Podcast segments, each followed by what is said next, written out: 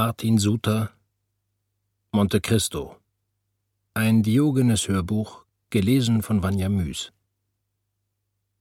Erster Teil Ein Ruck ging durch den Zug. Gläser und Flaschen flogen von den Tischen.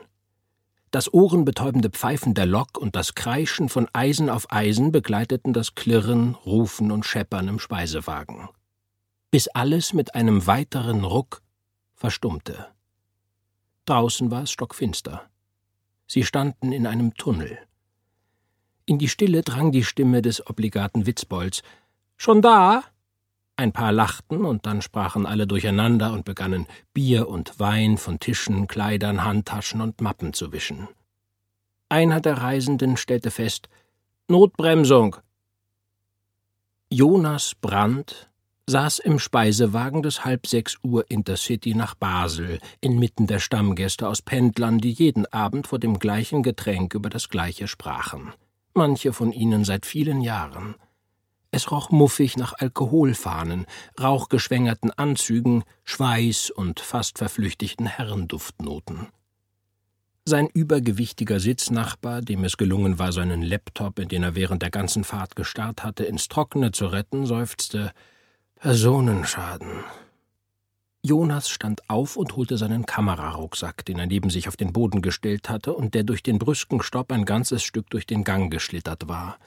Seinem Camcorder war nichts zugestoßen, obwohl er ihn wie immer etwas schlampig verpackt hatte. Was Personenschaden bedeutete, wusste er. Jemand war unter den Zug geraten. Jonas hatte es vor ein paar Jahren schon einmal erlebt. Er spürte wieder das gleiche Frösteln von den Füßen bis in den Nacken steigen. Weiter hinten im Speisewagen kümmerten sich ein paar Fahrgäste um den Kellner. Er hatte eine Verletzung an der Stirn, und jemand versuchte mit einer Serviette die Blutung zu stillen. Niemand beachtete den bleichen jungen Mann, der dort den Speisewagen betrat und sich suchend umsah. Er ging zwischen den Tischen hindurch bis zum anderen Ausgang, wo Jonas saß. Dort stieß er fast mit der Zugführerin zusammen, die hereinstürmte und rief Wer hat die Notbremse betätigt? Jetzt erst fiel er den Mitreisenden auf, denn er antwortete mit einem trotzigen Ich. Die Zugführerin fasste ihn streng ins Auge. Der junge Mann überragte sie um mehr als einen Kopf. Er trug einen eng geschnittenen Anzug mit Hosen, deren Aufschläge einen Finger breit über den spitzen Schuhen endeten. Und weshalb? Er stand jetzt neben Jonas, und dieser sah, wie bleich und aufgewühlt er war. Der junge Mann stammelte Jemand ist hinausgefallen. Wo? fragte die Zugführerin. Da hinten, antwortete der junge Mann. Er zeigte in die Richtung, aus der er gekommen war. Sie ging voraus, er folgte ihr. Jonas nahm Kamera und Schulterstativ aus dem Rucksack und folgte den beiden. Der junge Mann führte sie zur nächsten Eingangsplattform.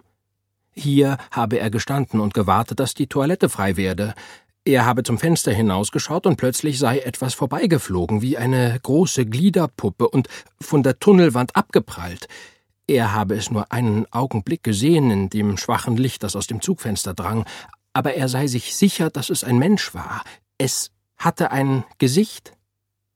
Jonas hatte jetzt die Kamera auf der Schulter und drehte.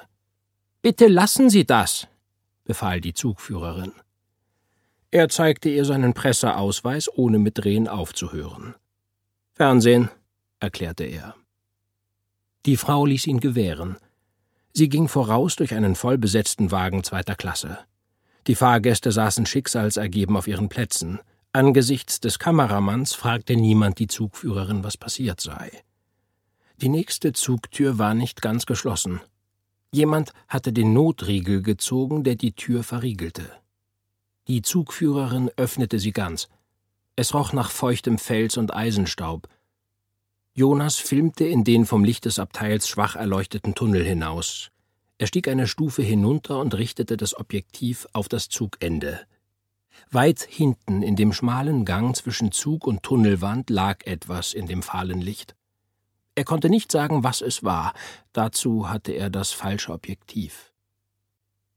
Ein abgebrühter Videojournalist wäre jetzt ausgestiegen und hätte das Bündel, das dort lag, aus etwas kürzerer Distanz gefilmt aber Jonas Brandt war nicht abgebrüht. Er war nicht einmal ein richtiger Videojournalist. Dass er in diesem Beruf gelandet war, hatte er einer Reihe von Zufällen zu verdanken. Zwischengelandet auf dem Weg zum Filmregisseur. Auf diesem Weg war er allerdings schon seit einer ganzen Weile. Seit seiner Matura, genau genommen. Er hatte sich mit seinen Eltern verkracht und sich von da an auf Filmsets herumgetrieben. Als Setrunner, Kabelhilfe und Produktionsfahrer. Brandt ließ sich als Beleuchter anlernen und hatte es bis zum Bestboy gebracht, dem Laufburschen des Chefbeleuchters. Mit dem Geld, das er dabei verdiente, hatte er sich einen Kurs als Cinematographer an der London Film School finanziert und danach als Kameraassistent gearbeitet. In seiner Filmografie fanden sich danach ein paar Kinofilme, ein paar Dokumentarfilme und immer mehr Werbespots. Einmal war er für einen erkrankten Kollegen als Kameramann eingesprungen und hatte ein paar Magazinbeiträge über das Weltwirtschaftsforum gedreht. Als der dafür zuständige Redakteur zu einem Lokalsender wechselte, engagierte der ihn ab und zu.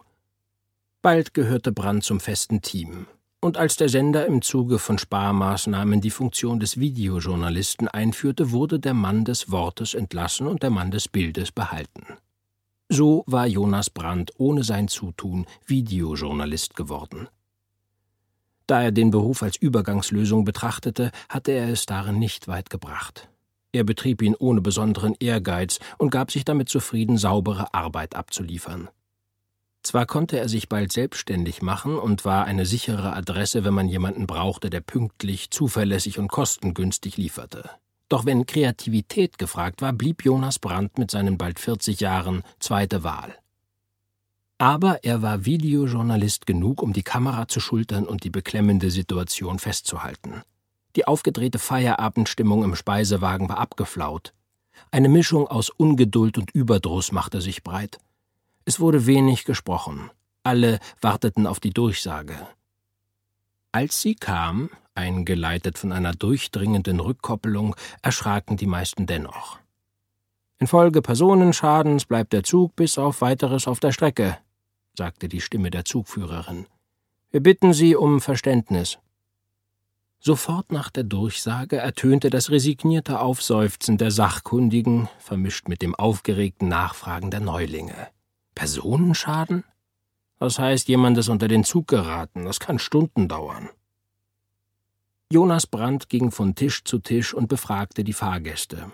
Ein paar wenige ließen sich seinen Presseausweis zeigen und zwei wollten weder gefilmt noch befragt werden. Aber die meisten waren froh um die Ablenkung und gaben bereitwillig Auskunft. Schrecklich, die Vorstellung, dass da unten irgendwo jemand liegt, zermalmt. Das ist bestimmt das zehnte Mal, dass mir das passiert, in sechs Jahren Pendeln.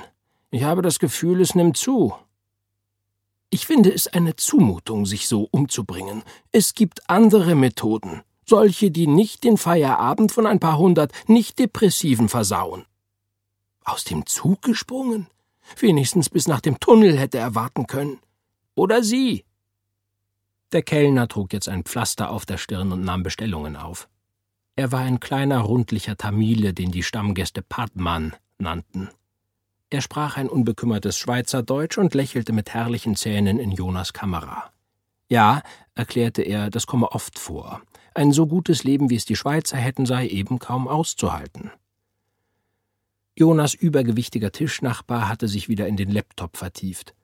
Er hatte nichts dagegen, gefilmt zu werden, aber äußern wollte er sich nicht. Jonas hielt auf ihn und schwenkte durch den Speisewagen. Die Stimmung war jetzt gedrückt. Die paar wenigen, die sprachen, taten es leise. Ein Mann im Businessanzug erhob sich von einem Tisch, kam auf Jonas zu, wurde bildfüllend und ging vorbei.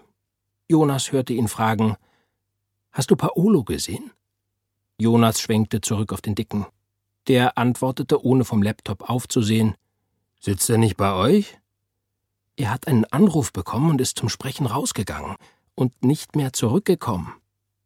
Jetzt erst blickte der Dicke zu dem Mann im Businessanzug auf, zuckte mit den Schultern und sagte, Vielleicht ist er der Personenschaden. Der Mann schüttelte den Kopf und ging zurück zu seinem Tisch. Jonas war sich sicher, dass er Arschloch gemurmelt hatte.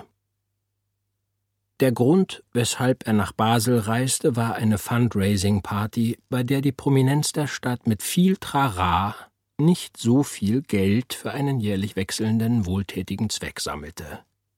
Er hatte vergessen, für welchen diesmal. Die Reportage über den Anlass war ein Brotjob, den er im Auftrag von High Life machte, einem öffentlich-rechtlichen Lifestyle-Magazin und einem seiner besten, wenn auch nicht liebsten Kunden. Es war nach neun, als Jonas Brandt endlich im Festsaal des Hotels eintraf, wo der Wohltätigkeitsball stattfand. Er hatte mehrmals mit der PR-Frau des Veranstalters telefoniert. Sie klang, als betrachte sie den Zwischenfall als gezielte Attacke auf ihre Veranstaltung und verschob die Versteigerung mehrmals. Als er endlich eintraf, war der größte Teil davon dennoch bereits vorbei. Beim Höhepunkt, einem WIM-Plakat von Niklaus Stöcklin aus dem Jahr 1929, das den überhöhten Hammerpreis von 11.000 Franken erreichte, war er, wegen der nicht eingeplanten Reportage über den Personenschaden, zu einem Akkuwechsel gezwungen. Er verpasste den Zuschlag, für den sich der Käufer eigens in Pose gestellt hatte. Jonas tat, als würde er filmen und nickte beiläufig, als die Pressefrau fragte: Haben Sie das?